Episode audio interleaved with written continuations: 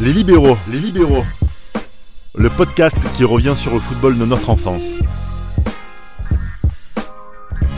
Les libéraux focus. Règne. Aucun autre terme ne me vient à l'esprit pour mieux désigner la domination égyptienne en Coupe d'Afrique des Nations entre 2006 et 2010. Trois victoires finales d'affilée, c'est aussi historique qu'impressionnant. Le focus du jour vous propose de revenir sur la sélection égyptienne de cette époque afin de comprendre les clés de ses succès continentaux. Pour m'accompagner, Damaz, Bonsoir à tous. Raphaël Bonsoir à tous. et Yohan. Bonsoir à tous. Alors messieurs, euh, je vous le dis d'emblée, euh, le podcast de ce jour doit répondre à la question suivante.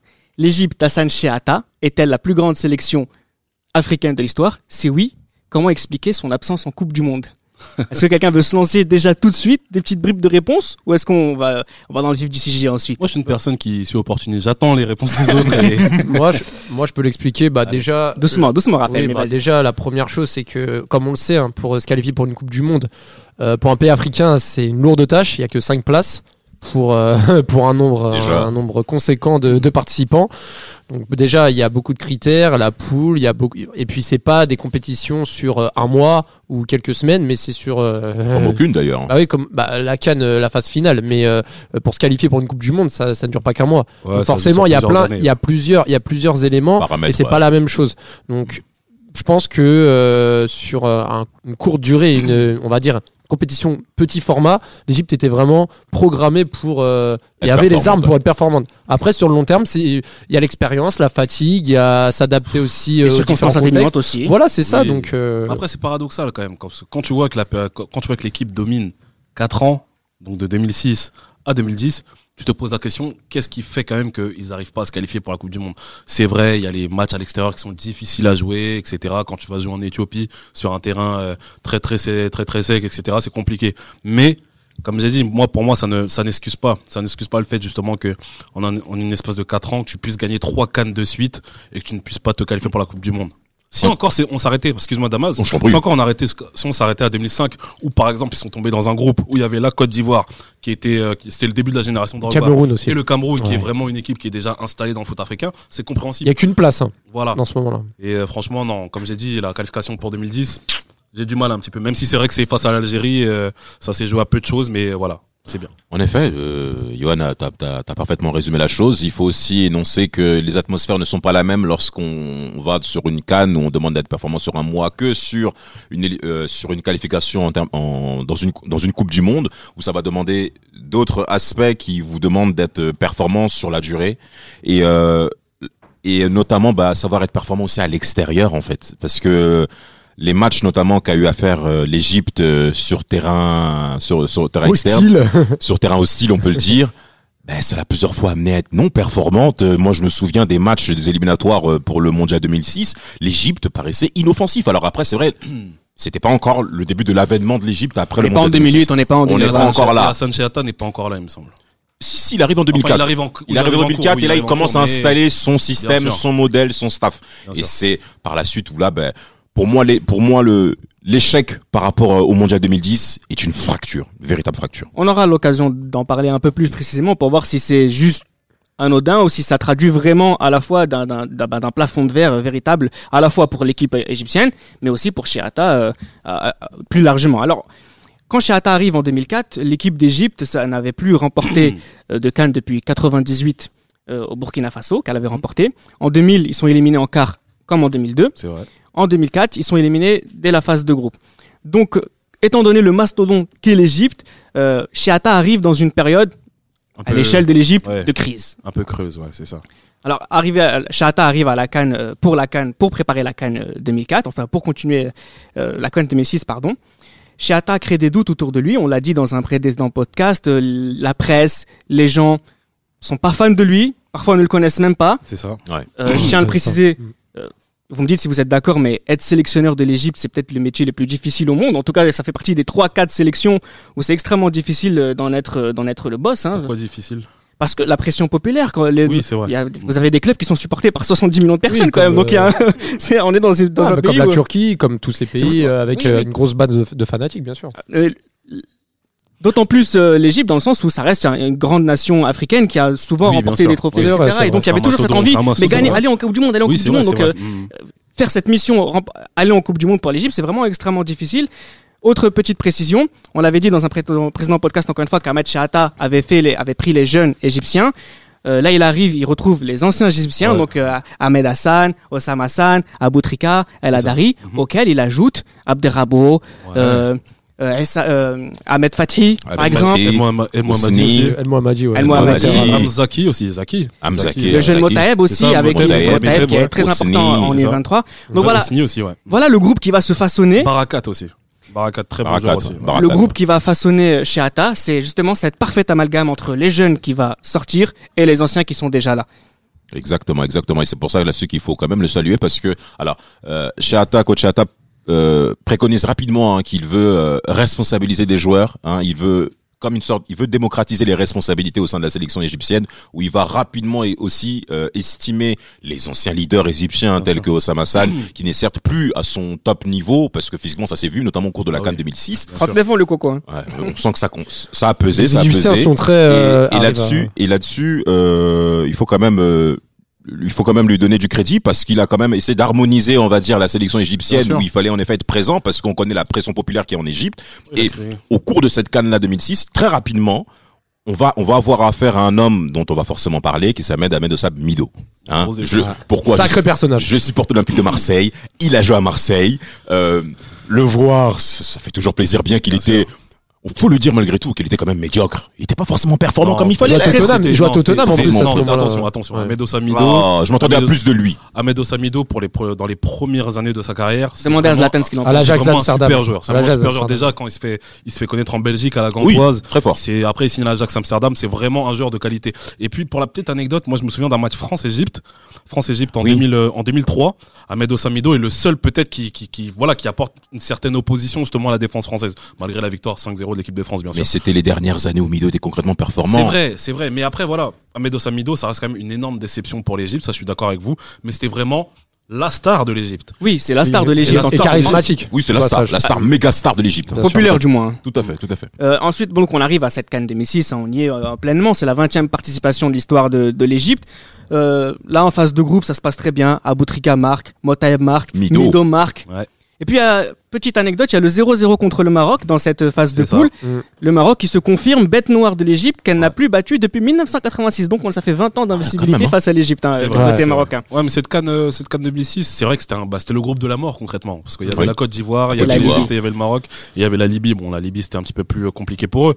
Mais c'est vrai que le Maroc a beaucoup déçu dans cette canne, parce Beaucoup, que le Maroc n'a- fait que des matchs nuls. Mais non, ils perdent contre la Côte d'Ivoire. Quand la Côte d'Ivoire, Et, Drogba euh, marque. voilà et voilà après ils font euh, un match euh, un match moyen contre la Libye ils, perdent, ils font un match nul contre l'Égypte mais c'est vrai qu'en 2006 moi honnêtement pour être pour être honnête avec vous moi je me suis dit oui c'est vrai que la Cannes va se jouer en Égypte et tout mais compte tenu des qualifications pour la Oui, Coupe du Monde c'est 2006 ça. je me dis allez ils vont être On sympas les attend, au voilà. premier tour, On les etc. attend pas forcément au. mais lors du match lors du troisième match contre la Côte d'Ivoire le 3-1. match on va dire le match pour la gloire entre guillemets Oui, Drogba ne jouait pas, hein, il faut même préciser. si la Côte d'Ivoire met l'équipe B honnêtement l'Égypte je me dis quand même c'est solide c'est très Ouais, très très ouais, solide ouais. Doublé de Motaeb et but d'Aboutrika. Exactement, exactement. Donc euh, voilà, on se dit quand même que l'Égypte fait un bon premier tour, mais on n'attend pas forcément quelque chose, euh, quelque chose de. ouais. Après, tu sais, hein, euh, comme toutes les cannes, quand la- le pays organisateur euh, est déjà un, un Est nom déjà connu dans, dans, dans le milieu, déjà, on sait qu'ils sont déjà qualifiés pour les phases, euh, les phases éliminatoires directes, mais surtout pour une équipe comme l'Égypte, qui était déjà nommée sans même organiser la compétition comme favorite, et pas favorite, mais qui faisait partie des,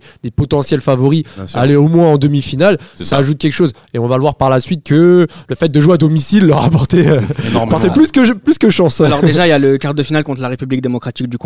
Là, il y a rien à dire. là. Après, on s'y attendait pas non plus. quelque chose de Ouais. grand. Il y a une victoire euh, 4-1 de, de la RDC. Un gros match de Ahmed Hassan, hein, qui met Non, deux et buts. d'Osama Hassan. Osama Hassan. Et Osama Hassan qui marque. Qui était Ouais. titularisé pour la première fois de la compétition et qui marque. ouais. Et qui marque et devient officiellement le plus vieux le plus buteur vieux de buteur, ouais, il avait exactement, 39 ans, ouais. 39, 40 39, 39 et quelques. 39, Ouais. 39, Il était là, je rappelle, euh, sa petite dégaine, crâne chauve, les. Mais Stokos. Trop- de longévité. Il y a trop de longévité Les chaussettes baissées aussi, je me rappelle. La RDC qui en 1974, enfin le Zaïre, avait battu l'Égypte d'Hassan Chehata en tant que joueur. Hein. Donc il y a un petit côté, Exactement. euh, Qui petite avait vengeance été même meilleur joueur de cette Oui. canne, je crois. Après Gagné les- par le Zaïre à, à, à la Bon, maison. les- Avant la Coupe du Monde, après euh, les léopards, après les avaient léopards euh, de, de C'était pas les mêmes, 1974, hein. c'était pas du tout les Simba de, de 2006. hein. Après, donc, à la demi-finale. hein. contre le Sénégal. Bah voilà, Le Sénégal parler se de. Ahmed Qui Mido. se fait voler, qui se fait voler, ouais. Penalty à la oui, fin. C'est vrai que pour cette demi-finale là, il y a deux euh, comment dire, il y a deux événements. Il y a deux événements.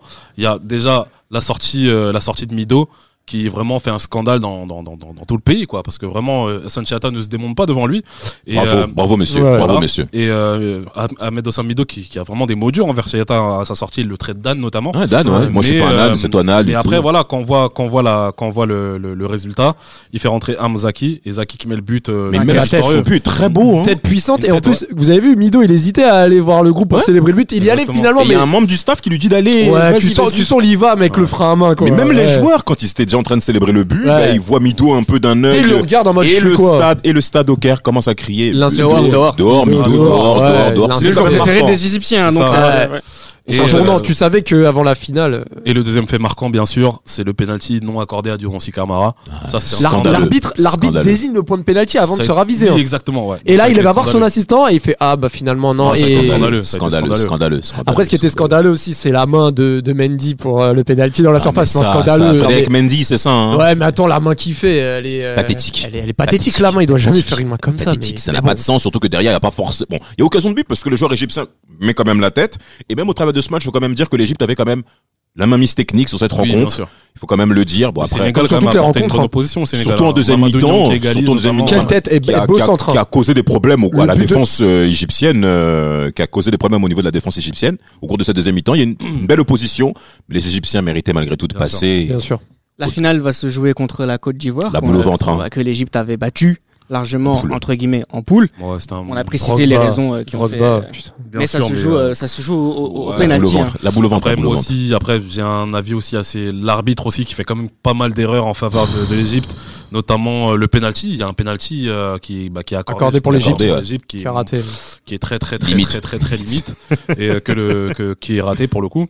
Mais euh, après, voilà, cette finale, on sentait que la Côte d'Ivoire avait peur. On sentait Ouais. que la Côte d'Ivoire avait peur de gagner limite. J'ai même les deux dire. équipes, hein. Ouais. Même les deux équipes, on sentait que l'Égyptien moins fringant que lors des tours précédents, ce qui est normal, c'est une finale. Et en plus à domicile avec un stade Oh, Le Cairo exceptionnel. Stadium, c'était vraiment quelque chose. Exceptionnel, Ouais. franchement. Le, moi, le, moi le- la, la phase du match, c'est vraiment l'occasion ratée de, de Drogba à un quart d'heure de la fin sur le centre en retrait de, de Haruna Kone. Daruna. il a ouais. 3 mètres du but, il tire au-dessus comme ça. Drogba qui rate son tir au but. Ouais. Et il rate on son penalty. Bah, qui connaît aussi, Là. qui rate son, son Ouais, bah qui connaît. Mais Drogba, son occasion m'a marqué parce que vraiment, il a- le but était déjà fait. Et, euh, là, il était, il commençait à prendre du galon à Chelsea. Drogba en 2006, euh, il y avait déjà la qualification pour la Coupe du Monde, etc. C'est ça. Euh, là, Coco, t'es en finale, c'est maintenant. hein. C'est maintenant. C'est maintenant. Mais ça n'a pas été le cas pour lui. Alors ça ça cette canne se termine avec euh, bah, le cinquième trophée pour les Égyptiens, euh, qui marque énormément de buts, 12 buts pour seulement 3 buts encaissés dans l'équipe type El Adari, Wael, euh, Wael Goma, ouais. Aboutrika et Ahmed Hassan.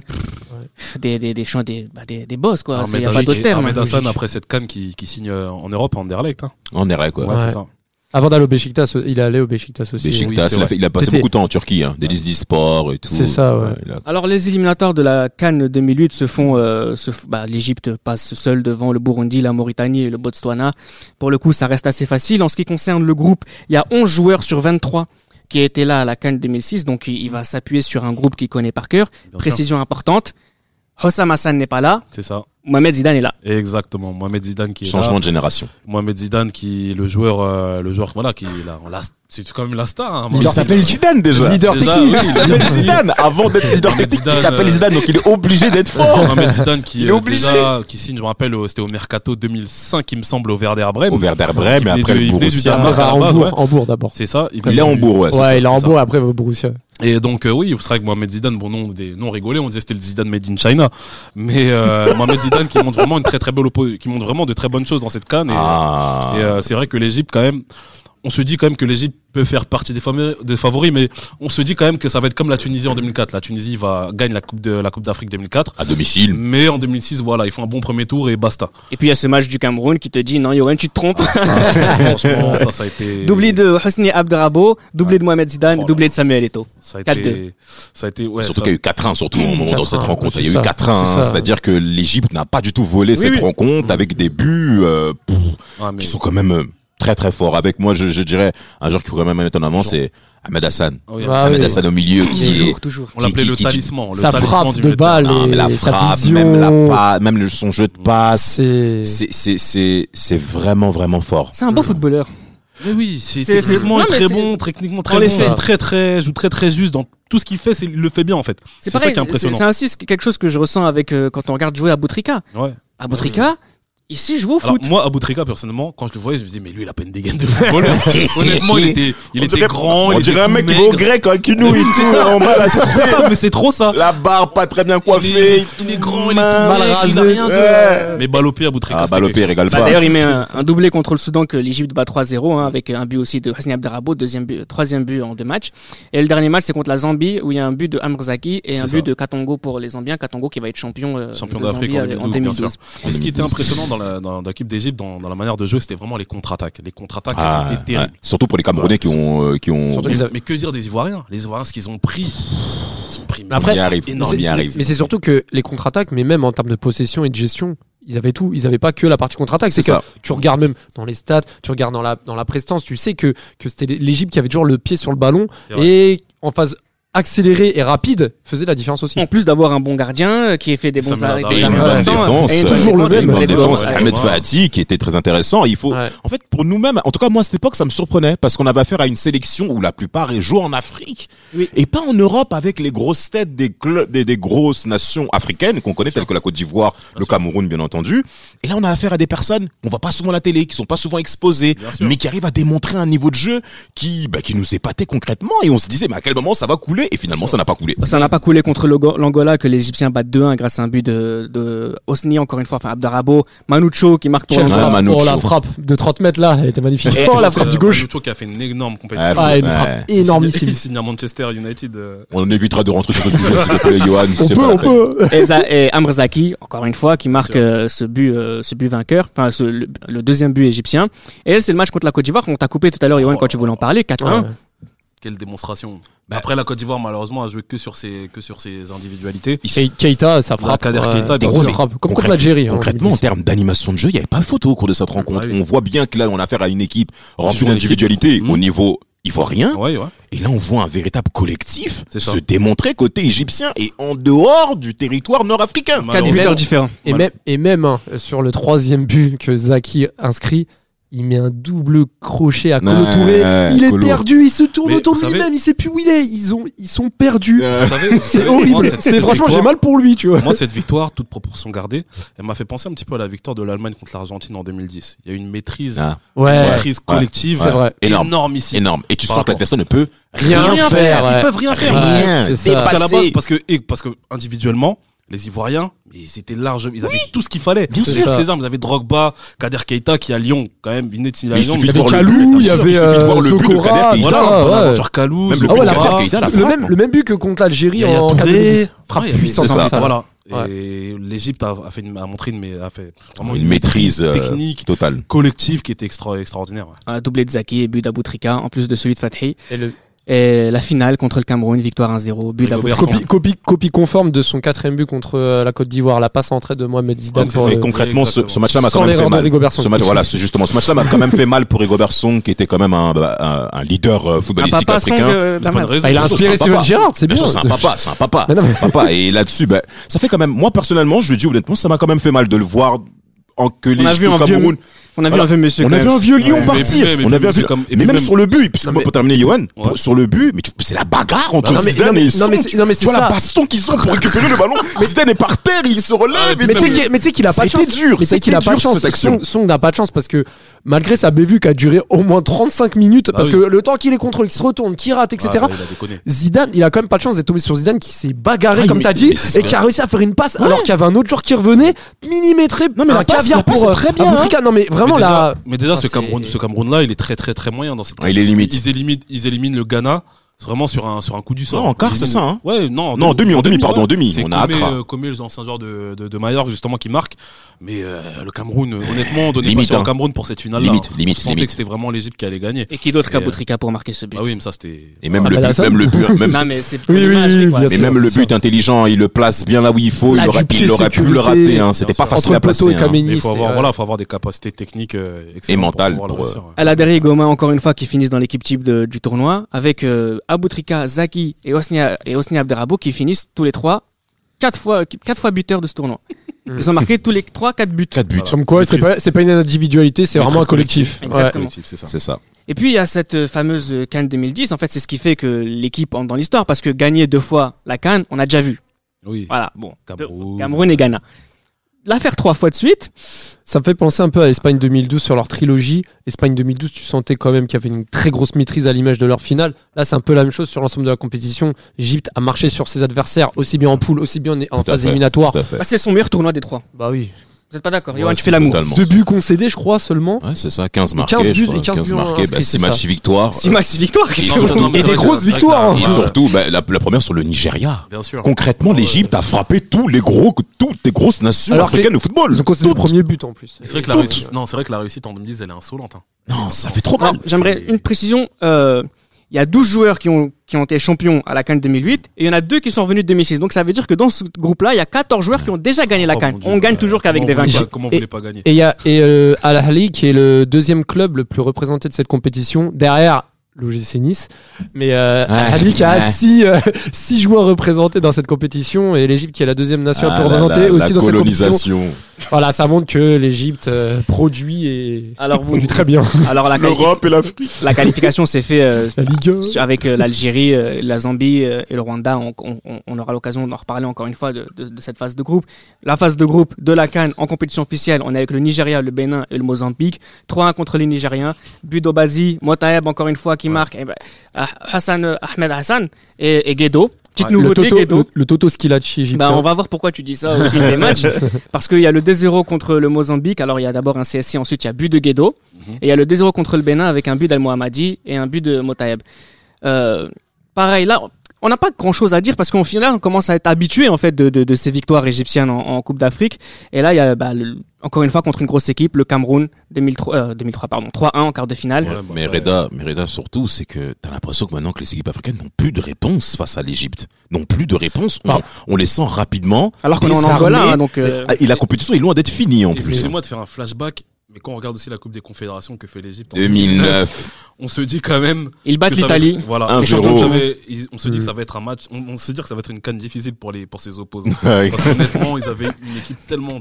Il me semble que c'est la première fois que l'Italie perd contre une équipe africaine. Ah, c'est la euh, première- première ils- défaite, ils avaient- première ils avaient défaite. perdu 1-0. c'est ça 1-0. 1-0, 1-0. Et même le Brésil a fait 4-3. Donc Voilà, ça a été oui, aussi euh, euh, 4-3. Ouais, 4-3, ouais. Puis aussi, euh, trois mois, ju- trois mois, voire deux, trois mois après, enfin même deux mois après la- le fameux Algérie-Égypte. Qui a laissé euh, des traces. Qui a laissé des traces. Je pense qu'ils avaient à cœur à se rattraper, euh, et on l'a bien vu contre l'Algérie d'ailleurs. Mais, euh, mais c'est Justement, vraiment. alors ils battent en quart de finale le, le Cameroun Mais pour, 3-1. mais pour revenir aussi juste pour, contre le Cameroun, euh, le match de Kamini, par contre, euh, franchement, Ouais, euh, ouais, ouais. ça faut en parler aussi. hein. Sur le deux buts, hein, sur les trois, deux buts, c'est non, pour lui. Dans hein. cette canne, on a vu des gardiens. Non mais, non, mais même. ouais, mais on parle de Kamini, on parle pas de n'importe quel gardien c'est- ça qui est malheureux. Ah. Il est soi-disant né en 84, mais arrêtez vos conneries. Non mais non mais non mais non mais non mais non mais mais n'allez c'est pas pas- le sujet, Johan, s'il te plaît. C'était gratuit. Parce que Ah, si je rigole, je Camini, rigole, je rigole, mais je le rigole. problème c'est que, et lequel, c'est que si Camini fait de telles erreurs, vous imaginez ce qui se passe derrière? Bah oui, c'est Est-ce que vous vous ça. souvenez de Jean-Jacques Tizier? Bah, il voit rien, désolé. voit rien. Pour, Je suis colo- et pour- désolé. pour continuer cette histoire de gardien de but, si vous pouvez aller sur YouTube, regarder la, ce qu'a fait le gardien du Mozambique contre le Bénin, vous allez rigoler. Fin de la parenthèse. Rigoler de la, pres- de la prestation, hein, pas des gardiens africains, attention, hein, soyons, soyons honnêtes. Alors il y a Guedo aussi qui marque un but, euh, qui marque un but contre le Encore Cameroun. lui, toujours lui. Et il y a ce match sur demi-finale, la victoire contre l'Algérie 4 à 0. Cette parodie de, cette parodie de football qu'il y a Ah, eu là. c'est- Alors Rabat Sadan avait évoqué comme Mais quoi le Halish, match était truqué. Non mais. Il avait évoqué Non, comme mais quoi le Halish, match était arrangé. Qui a- il a, il a tué le match sérieux. Que le carton rouge, tac par derrière dans la surface, déjà Ah, rien mais que ça. Et le Kodja, penalty qui a été tiré, et même le penalty, il y a eu un temps d'arrêt, il a été quand même accepté. Tu sais qu'à partir de là, le match, il va avec ce qui s'est passé Ah, deux mois avant. voilà, voilà, c'est c'est Après, t'as t'as hum, Belage qui bah, qui pète un plomb. Ils sont Il a tac, totalement pété à Il a fait une Totalement, Armand sur. Fabrice Fiorez. Il a fait un Totalement. tac. Il savait très bien qu'il allait prendre rouge. Non, là, à ce moment-là, Parisien, le Parisien le Parisien algérien, le combo du démon. le cocktail explosif. Et Inter aussi. Oh la Non mais voilà, pour- sur ce match-là, en tout cas, ça se voit avec la prestation de Belage. Les Algériens sont complètement sortis du match. Bien sûr. Euh, Ça L'arbitre aussi- Kodja a C'est fait une dommage, prestation hein. C'est vraiment dommage. Hein. Mais il a été radié à vie. hein. Il a été radié à vie, euh, Kofi Kodja, après ce match. hein. Il a été radié à vie. Prestation, Euh, la- prestation catastrophique, tu disais. Catastrophique, hein. ouais. Bien Trois sûr, cartons- bien sûr. Trois cartons rouges. Et même à la Coupe des Confédérations 2003 aussi, il fait des Trois prestations cartons rouges. Mais Shaoxi, bon, l'a cherché son carton Ah rouge. lui. mais- euh, Belage aussi, comme tu disais très carton bien, rouge, Raphaël. Mais c'est un 4-0 avec un but de Abdelrabo. Zidane, euh, Abdel Shafi et, Nadji dans, dans ce match-là. C'est, c'est, Le c'est- but, mais le but, mais moi le but, on va parler de la boucherie, etc. Mais bon, je vais quand même faire un, un petit topo sur le but de Mohamed Zidane qui techniquement a mis un but exceptionnel. Enfin, pour moi, c'est pas le plus haut but du siècle, mais le, le contrôle orienté, Ah, le la frappe du gauche. ouais, frappe du gauche. Franchement, c'est quand il y a eu ce but-là, j'ai fait ok, c'est bon. Enfin les- là, voilà, les ils étaient vraiment Mais au-dessus. les Égyptiens ont bien fait en sorte de tirer sur euh, Ouais. la, la, la faiblesse émotionnelle algérienne avec le avec la, passade avec avec les à Non, mais 10. c'est vrai, c'est Non, vrai. non non non parce qu'ils savent très bien qu'il y a déjà un antagonisme qui est là. On appuie encore une fois sur le fait mène au score. Non, il a raison, il a raison. Le fait- bah, euh, moi, pour t- juste pour terminer avant que tu déballes, Yohan, c'est que en effet, les Égyptiens ont appuyé là où il fallait appuyer. ça, mais oui. Et c'est frustrant. Mais ça, c'est le résultat de l'expérience. Et C'est ça, ça frustrant parce qu'on s'attendait à une opposition quand Comme- même. comme a Au-delà dit- que la bagarre. parce que comme a dit, comme a dit euh, Reda justement avant cette canne, Hassan Chiata fait appel à des vainqueurs de la canne 2006 et 2008. Les mecs savent comment Les gérer. Algériens savent pas ce que c'est que ça. Les ja- Non, voilà, prêts, exactement. prêts, et les mecs savent comment gérer une situation qui est tendue. C'est ça Déjà, aussi de sortir des poules euh, pour l'Algérie sur cette compétition, ça a été euh, très ric-rac. Donc euh, Contre la Côte d'Ivoire aussi. euh, ça a Côte d'Ivoire aussi, C'était ouais, fin de voilà. euh. Ah, mais sortir des poules là, ils ont battu le Mali, mais euh, Ils avaient perdu contre c'était le Malawi. euh, 3-0. 3-0, le Malawi. là, C'était compliqué. hein. Puis Il y avait cette- l'effervescence de cette qualification qui les avait un peu dépassés, je trouve. cette, finale contre euh, le Ghana avec euh, le but euh, en fin de match de Guedo qui est Encore Ah, une on deux sentait- sur- avec Zidane. Mais la, vérité, Magnifique. on mais la vérité, on sentait aussi que l'Égypte allait gagner. De toute manière, l'Égypte est l'équipe qui a cassé euh, l'effervescence des nations africaines telles que la Côte d'Ivoire, ouais. qui a été battue trois fois en deux cannes, Qui avait le Cameroun trois fois en deux cannes encore une fois, donc là c'est le vieux lion qui, qui, qui, qui, qui est coulé, et le Ghana qui commence à pousser Deux en 2008, fois, hein, deux fois. deux fois, donc euh, c'est c'est- et l'Égypte euh, est l'équipe qui casse tous ceux qui vont en Coupe du Monde. Guedo meilleur Guedo meilleur buteur de, de la compétition avec zéro titularisation. Ça s'appelle de la gestion humaine. parce Parce que même pas- il avait gagné sa place de titulaire et même pas lui. hein. Il a pas Ouais, été même meilleur en- joueur du, du- de la Non, c'est je Ahmed crois Hassan. Ahmed Hassan me- Ouais, Ahmed Hassan. En Ahmed 2010, ça c'est Ahmed Hassan Ouais, Ahmed Hassan en 2010. Bah après, ça fait Ah penser, ouais même si, euh, voilà, même si Oliver Birov, justement, en 96, Ouais. euh, ne rentre qu'en finale, mais ça fait un peu penser à ça, ces belles histoires, justement, des, des compétitions, Oliver Birov, Salvatore Schilacci, et voilà, c'est vraiment. Et DR, non, je rigole. On peut aller plus, Non, on peut, on peut aller plus loin avec Paulo Rossi qui sort de Polo prison. aussi, oui, voilà, ça fait. Ouais, c'est mais vrai. vraiment, comme, comme, sort de comme prison, Reda l'a ce dit- monsieur. Comme Reda l'a dit, ça fait partie, justement. Il y en a qui ont fait Tout l'inverse. ça, c'est grâce à Hassan Bouchaga. Chiata, c'est la gestion, la gestion des, des, des, des, des hommes, justement, qui fait que on arrive à avoir ce genre de. Tout à fait, quoi. tout à fait. Alors moi, ce qui m'intéresse aussi avec cette euh, cette canne, hein, euh, euh, juste pour terminer, ce, ma- ce- pas cette canne, pas cette canne, pardon, mais c'est ce triple, cette triple victoire égyptienne à la canne, c'est que c'est d'abord, euh, on va faire un écho avec un futur podcast sur la binationalité dans le football africain, mais on a une équipe égyptienne qui est à quasiment à 100% euh, composée de joueurs africains. Je vais au-delà de ça, c'est que au-delà d'être né en Afrique, et peu, peu importe, c'est pas la question, mais ce sont surtout des joueurs qui jouent en Afrique aussi. ça. Qui ont fait toute leur carrière. Pour la, pour, Pour la pour plupart. pour la- Pour la- la la- 95% de leur carrière. Petite oui. précision hein, pour, euh, euh, pour illustrer cet argument. Al, euh, Al Ahli, à ce moment-là, Hmm. qui a gagné la Ligue des champions africaine en 2005, en 2006, qui perd en finale en 2007 et qui la gagne en 2008. Dans son équipe, il y a Mohamed Chouki, Emad Motaeb, Wael Goma, Aboutrika et Al Hadri. Ouais. Donc ça veut dire que c'est une équipe qui domine totalement le football africain de club Collectif. et qui le traduit de manière collective, Raphaël, effectivement, En en, sélection. en sélection. En sélection. C'est une- Mais- c'est- c'est un exemple à Mais suivre, après, ça, pour les autres sélections. Mais, mais bien sûr, c'est un exemple à suivre et c'est ce que Belmadi, même si Belmadi a fait appel quand même à pas mal de binationaux, c'est le- le- C'est le, socle, en fait. C'est le socle, justement. Moi, je pense si on veut gagner une Coupe d'Afrique et on veut prospérer dans la durée sur cette compétition-là, il faut avoir une équipe solide, justement, de joueurs qui se connaissent dans le même championnat. Surtout que le championnat africain, surtout que les, les, les compétitions en Afrique sont des compétitions qui sont difficiles à. Parce que, juste précision avant de te donner la parole, Raphaël, c'est que euh, on dit souvent que les équipes d'Afrique du Nord souffrent en Afrique subsaharienne. L'Égypte, C'est pas son problème. c'est pas son problème. c'est a des matchs difficiles, effectivement, Logique. mais euh, elle gagne euh, à l'extérieur parce que c'est des joueurs qui ont l'habitude de Après, faire a ce genre de match euh, en, en, en club. Après, il y a aussi euh, le contexte un peu culturel aussi des pays euh, du Maghreb, Algérie, Maroc, Tunisie, qui sont très rattachés aux pays européens. Donc forcément, il y a beaucoup plus de transitions, etc. Tout à Et pour revenir à ce que tu as dit, Johan, euh, après la différence, tu prends le cas de l'Algérie, mais après on peut pas comparer le niveau du championnat égyptien et le niveau du championnat algérien. Et je Ah, parle pas, et je parle pas que, je parle pas que sportif, hein, je bien parle sûr, bien surtout. sûr. Pourquoi Bien C'est- sûr. C'est compliqué. Mais ça, c'est un, problème qui va au-delà de tout ce qu'on vient de dire. Bien sûr.